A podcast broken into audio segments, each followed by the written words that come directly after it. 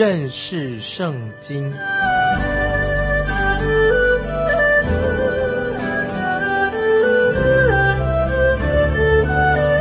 认识上帝的话，把上帝的话带到全世界。本节目是由认识圣经机构和环球广播电台联合制作，欢迎收听。亲爱的听众朋友，你好，欢迎收听认识圣经，我是麦基牧师。我们来看提摩太前书第二章一二两节，我劝你第一。要为万人恳求、祷告、代求、足谢，为君王和一切在位的也该如此，使我们可以敬虔端正、平安无事的度日。使徒保罗说，我们基督徒要为政府的官员祷告。我认为他所指的就是在我们教会当中的公开祷告的时候，保罗提到是要为我们的国家祷告，为那些。在位执政掌权的祷告，为君王祷告，就是指为国家的领导来祷告。听众朋友，我们为国家的领导来祷告。听众朋友，你说，哎，他们还没有信主，我们为什么要为他们祷告呢？但是保罗很清楚告诉我们，我们必须要为这些执政掌权的祷告，为他们这些官员祷告。保罗写这封书信的时候，我们知道，保罗是活在罗马帝国啊那个暴政。尼罗王之下啊，那时候他们的王是尼罗王，是一个暴君。那个时候基督徒保罗说要为君王祷告，为什么呢？这样会使我们可以敬虔、端正、平安无事的度日。感谢神啊，因为有政府来管理统治，总比没有政府好得多了。听众朋友，是不是？为了我们可以今天基督徒可以平安无事的度日。我们应当很恒切的为执政掌权的人祷告。接下来我们看第三、第四节，这是好的，在神我们救主面前可蒙悦纳，他愿意万人得救，明白真道。我们要为我们的执政掌权的、为国家祷告的第二个理由是让福音可以继续的可以传出去，传给那些还没有信主的人、世上的人。保罗他自己。也曾经经历过到迫害。保罗说：“我们信徒要为这些执政掌权的领袖祷告，这是好事情，这是好的，在神和我们救主面前蒙悦纳，神喜悦。为什么呢？因为神的旨意他是愿万人得救。听众朋友要记得，我们的神愿意万人得救，不愿意一人沉沦。接下来我们看第五节，因为只有一位神，在神和人中间。”只有一位中保，乃是降世为人的耶稣基督。感谢神，因为我们有一位神。那个时候，保罗的时代，罗马人他拜多神。那今天的人，也许也是拜多神，用不同的方式拜了许多的偶像。今天甚至有人全心全力的放在享乐、在娱乐上面、活动上面，这也等于拜偶像一样。这些娱乐、这些享受，就变成他们的神。今天许多人。他们有许多不同的偶像，他们其实也在拜偶像。但是我们基督徒知道，只有一位真神，就是创造天地万物的神。在神和人中间，只有一位中保，乃是降世为人的基督耶稣。感谢神！在我们知道，在旧约时代，以色列人他们到圣殿里面去的时候，那里圣殿里面有祭司，百姓就借由祭司才能够朝见神。那保罗。现在说到经文告诉我们说，只有一位中保，我们可以直接的可以来到耶稣基督面前，我们不需要借由其他的人，不需要透过牧师，因为神和人中间只有一位中保，我们需要这位中保，我们也需要一位大祭司。我们现在已经有了这位大祭司是谁呢？就是我们的耶稣基督。在旧约约伯记，旧约约伯，你知道在第九章三十三节。约伯他心里很痛苦，约伯曾经哭泣的这样说：“我们中间没有听颂的人，可以向我们两照按手。”约伯什么意思呢？说其实约伯他就是他哭求说：“如果有人能够牵着神的手，也牵着我的手，把我们连在一起，那么我们就能够互相的了解沟通了。这是约伯他在九章三十三节所说的意思。感谢神，可是现在我们已经有一位中保了，就是主耶稣基督，他已经降生，他来到这个世界上，所以主耶稣一只手，他是放在神的手中，父神的手中，因为主耶稣他自己也是神，他能够拯救到底。主耶稣已经为我们的救恩付上了代价，耶稣基督是我们的中保，因为他已经降世为人，所以主耶稣他可以握着我们的手，耶稣知道我们的痛苦，他了解我们，感谢神，主耶稣。也了解你，所以听众朋友，我们可以寻找主耶稣，他不会对你生气。我们犯罪的，耶稣要我们悔改，不会对你怀恨在心，他不会向你发脾气，耶稣也不会用拳头打你、伤害你。你可以对主耶稣说：“我失败了，我做错了，我亏缺了神的荣耀，我们一切的痛苦，主耶稣都知道。但是神还是爱我们，他拥抱我们。所以在以赛亚书六十三章九节。描述他们在一切的苦难中，他也同受苦难。那么有些圣经的学者，他认为说这节这节经文第九节应该这样来读：他们在一切苦难中，但他自己免于受伤。那一听众朋友，不论我们怎么样读这节经文，意思都是好的。也许神要我们从两方面来看。那么我自己喜欢怎么读呢？喜欢这样读，他们就是等于说，今天我们罪人在一切的苦难中，但主耶稣自己他免于忧伤，意思就是说，神和以色列百姓一同走过旷野。当以色列百姓在加底斯巴尼亚他们犯罪失败了以后，以及他们不顺服神，但是神没有说好吧，既然你不顺服我，你失败了，那么你犯罪了，好吧，我我受够了。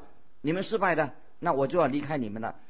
但是神没有离开犯罪的以色列人，神与以色列人一同在旷野里面走了四十年。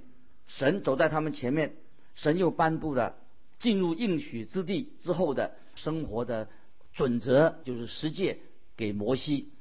那么神在旷野当中很耐心的等待这些犯罪的以色列百姓回归到神面前。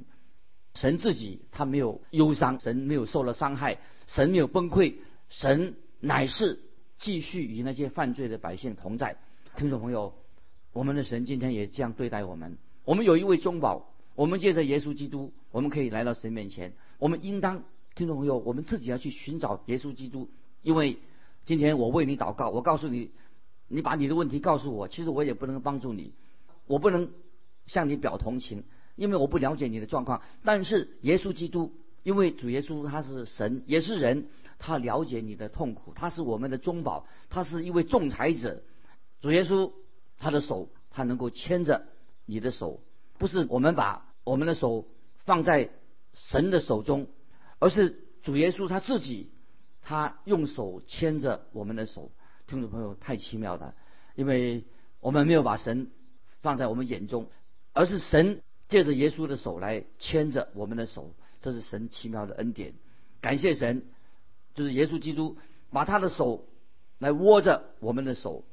主耶稣他也紧紧握着父神的手，因为主耶稣他自己是神，所以把我们今天这些罪人跟神父神连在一起。所以听众朋友，我们这些罪人都要认识这位主耶稣基督，他是中保，因为只有一条路，只有一条救恩。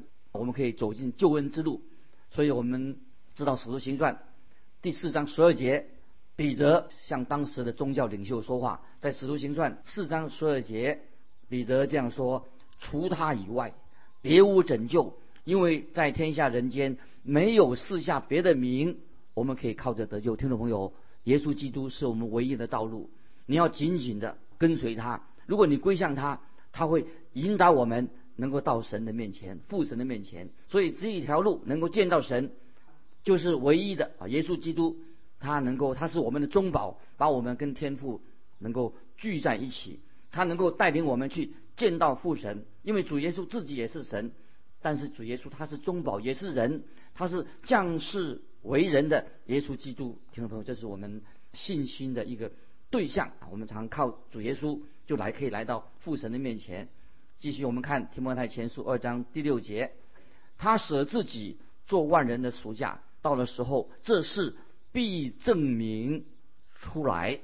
这个赎价是什么意思呢？就是我们要救赎啊所付的代价。主耶稣基督为了救赎我们，他已经自己为我们付上代价。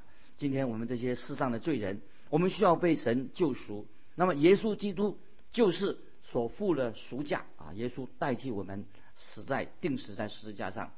我们看第七节，我为此奉派做传道的，做使徒，做外邦人的师傅。教导他们相信、学习真道。我说的是真话，并不是谎言。这里特别提到说，保罗说我奉派。保罗说他自己是被主耶稣所差派的传道人。保罗也做了使徒。他被派做传道的是什么意思呢？就是他做先锋，他是一个号角，是先锋，就是专指传福音的使者、传福音的人。保罗被差派作为传福音的人。意思就是说，保罗说：“我说的是真话，并不是谎言。”听众朋友，也许你对保罗奇怪，为什么会用二章六节这个经文呢？对他所爱的一个年轻的传道人提摩太这样说话呢？那保罗是为要鼓励这位年轻的传道人提摩太，要鼓励他，要让提摩太知道他所说的这些话是真话。在提摩太前书二章七节，保罗说他是做了外邦人的师傅。教导他们相信，要他们学习真道，这很清楚的。保罗已经说明他的身份，他说他是外邦人的使徒，就是保罗说他不单单是传福音的使徒，他也是教导外邦人的师傅，这是保罗在这里所要强调的。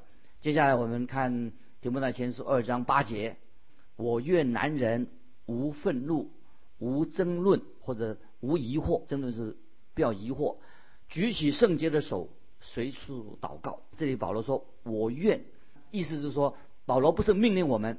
保罗他说他希望，他期待。他说我们男人的弟兄要随处祷告。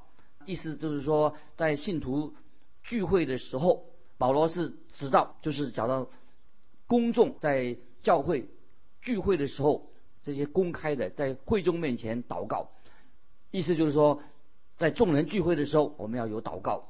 他说：“接着说，举起圣洁的手，为什么要举起圣洁的手呢？这是早期在教会聚会祷告的时候一种习俗，当时的一种习惯，表示这些祷告的人为什么要举手？表示是他们是诚心诚意的，所以他们举手。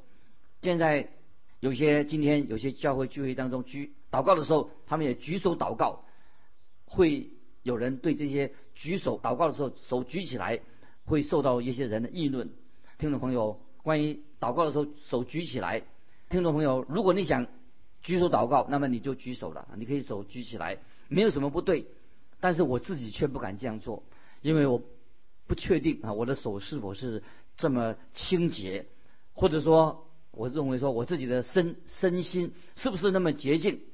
听众朋友特别注意，保罗在这里说举起圣洁的手，表示这双手是奉献。来服侍神的这双手，如果说我们这双我们这你的一双手没有去服侍耶稣基督，那么你在教会当中就不应该把手举起来。我自己不敢这样做，我常常确定说我自己不是那么圣洁。但是听众朋友，我提醒你，如果你把双手举起来，如果你没有好好的服侍耶稣基督，那么你就在聚会当中最好你不要举手。接下来经文呢我们也看到二章八节说无愤怒，无愤怒什么意思呢？就是。你要在神面前，要祷告的时候，要承认你是一个罪人，承认你所有的罪，所以你不应该带着愤怒，心里面带着苦毒来祷告，要向神认罪。所以你做祷告的时候，要向神认你所有的罪。经文也说无争论，就是你不要有疑惑，来到神面前应该没有争论，没有愤怒，没有疑惑，举起圣洁的手。在希伯来书十一章六节说：人非有信，就不能得神的喜悦。因为到神面前来的人，必须信有神，且信他赏赐那寻求他的人。听众朋友，当你祷告的时候，要带着信心来到神面前。那么，我觉得今天我们的祷告会，常常为什么去祷告的人不多啊？祷告聚会出席人不多的原因是什么呢？是因为我们祷告的时候我们没有信心，因为我们祷告的虽然祷告，我们不相信神会垂听我们的祷告，我们也不相信神会应允我们的祷告，所以变成祷告会很少人出席。那么有时候我猜想哦，神也许在我们的祷告会当中会打哈欠，因为为什么呢？有时候我们把这个祷告会弄得太无聊了，因为祷告会变成一种有口无心、太形式化的。所以听众朋友，我们要祷告，我们要公开在众人面前祷告。我们祷告的时候，听众朋友有没有已经在神面前已经认罪了？我们心中有没有把这苦毒已经除去了？我们是不是带着信心来到神面前，相信神会垂听我们的祷告，也相信神会应允我们的祷告？这种祷告会才有意义。不然我们常常把这个祷告会变成一种形式，也没有带着信心来到神面前，那这个祷告是白祷告了。接下来保罗继续告诉我们关于教导女人，前面讲到只是男人要多多祷告，姐妹们女人应该怎样祷告呢？听众朋友注意这段经文。特别提到关于女人的衣着，女人的怎么样穿衣服，姐妹们怎么样衣着，在教会里面他们的地位是什么？听众朋友，我们活在一个很很极端的一个时代，那么有两种极端，听众朋友要注意，有两种这个极端我们都要避免的。一种极端是什么呢？就是认为姐妹们在公众聚会的时候做领导，就把公众的聚会当中由姐妹来做领导。所以教会里面有女传道、女童工，造成女人在教会里面很突出，变成姐妹们来掌控整个教会。这这是一个极端，就由姐妹来掌控整个的教会。那么另外一个极端呢，又是一个极端，就不准许女人在公众聚会当中有任何职分，甚至连在唱诗班当中也不能够指挥，也不要叫女人姐妹来担任。所以把姐妹的事工都推到幕后去了。不能让姐妹出头，这个也是另外一种极端。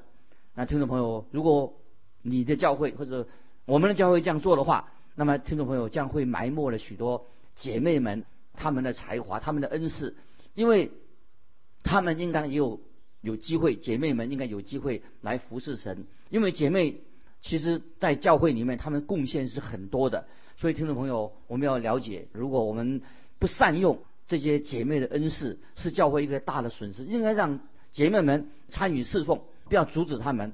因为你不让姐妹侍奉的话，教会对教会有很大的损失。感谢神，我们知道神也呼召姐妹们来做主的工作，来参与侍奉。关于妇女这个侍奉的问题，出现什么问题？有些困惑，就是因为对这段经文有了误解。所以听众朋友，以下的经文你要特别注意，为什么会有误解这段经文？误解呢？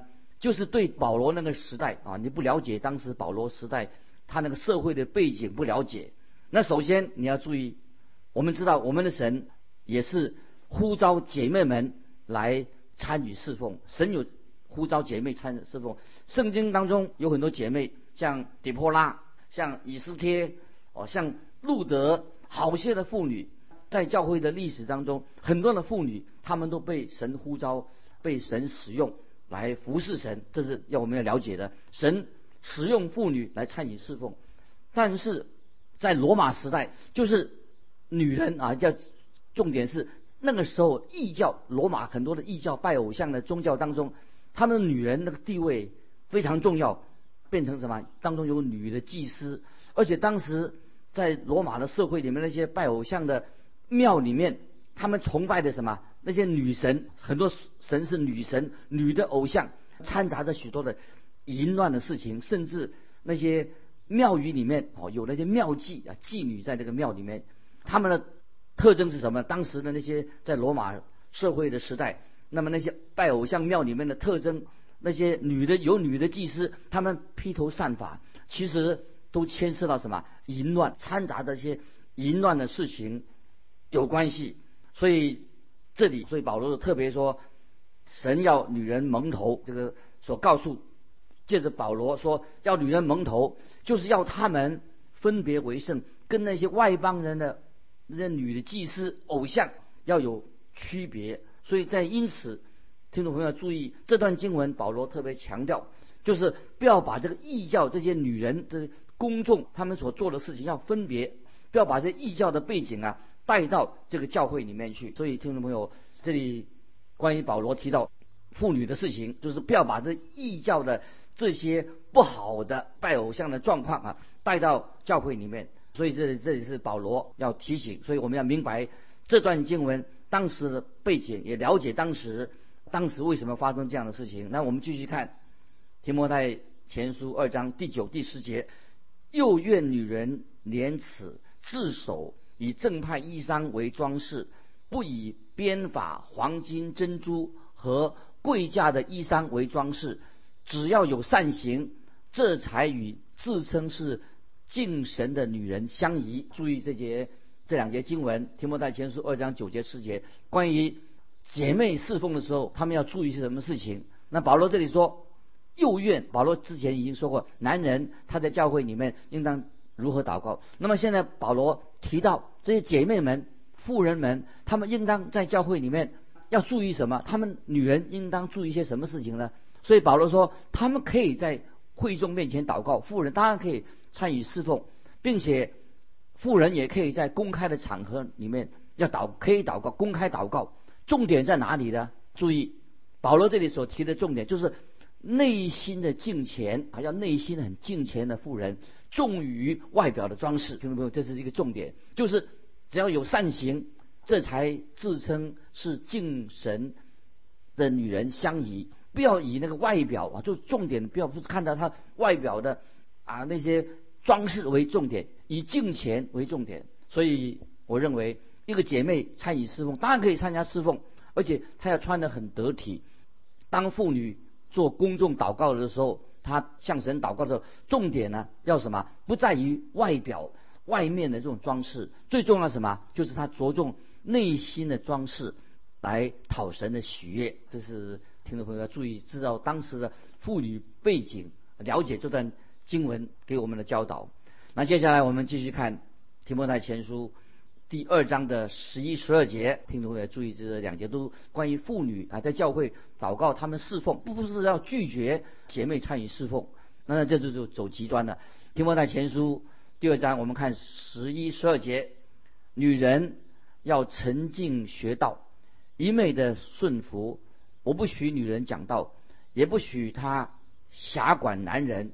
只要沉静，同听众朋友注意这两节经文，就是特别勉励关于姐妹们他们的学习，他们要做教导，关于是教义上圣经所规定的学习跟教导怎么办？该怎么处理？要记得刚才我们所提过的，在保罗那个时代，有那种神秘的宗教，有那些妓女妙计，在那些神秘宗教里面，常常啊那些女神啊那些女的偶像。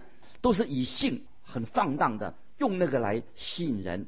所以保罗这里特别警告女人，不要以那个性、以性这种东西来做主导教会，来做诱惑。因为当时的外邦人的偶像，那些偶像崇拜都是以那个女的祭司为主，有许多的奸淫不好的事情，来放荡的事情，在那些偶像庙里面。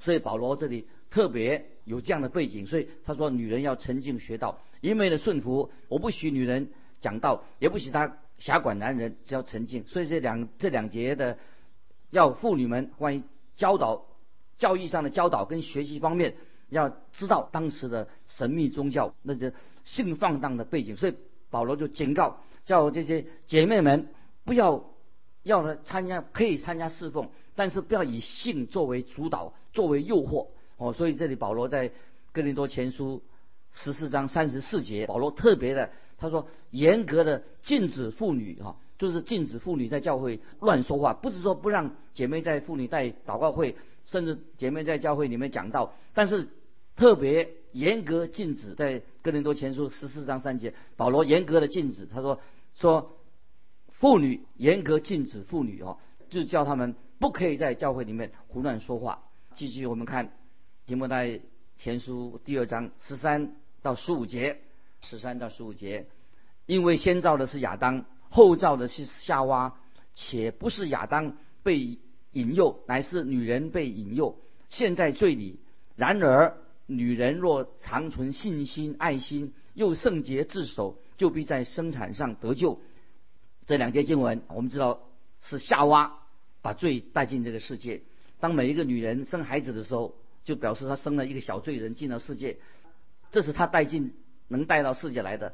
但是我们知道，玛利亚把耶稣生出来的，救主就来到这个世界，耶稣基督来到世界的。那么女人要怎么样得救呢？是借着生产，因为玛利亚把耶稣基督带到这个世界上来。但是听众朋友，我们千万不能说姐妹把这个罪带进世界来，除非你说啊是姐妹把这个罪带进世界，接着你要也要说女人玛利亚她是个妇女，把耶稣救主也带到这个世界来。所以这个重点是因为我们男人生不出救主，而是女人生下来的。所以这里告诉我们说是每一个女人都是因信耶稣得救。跟每一个男人是一样的，我们男人也是因信得救，所以不管男人也好，女人也好，我们都要在爱心上、圣洁上跟姐妹一同蒙恩、一同成长啊，没有什么高低的问题。这是今天提摩太前书第二章给我们教导的信息。巴不得听众朋友在默想这个题目，以后有机会我们再分享关于男人、女人他们侍奉的一个原则是如何，并没有高低之分，每一个人。都可以侍奉神，这是圣经给我们的教导。今天我们就分享到这里，听众朋友，如果你有感动，欢迎你来信跟我们分享你的信仰生活。来信可以寄到环球电台认识圣经麦基牧师说。愿神祝福你，我们下次再见。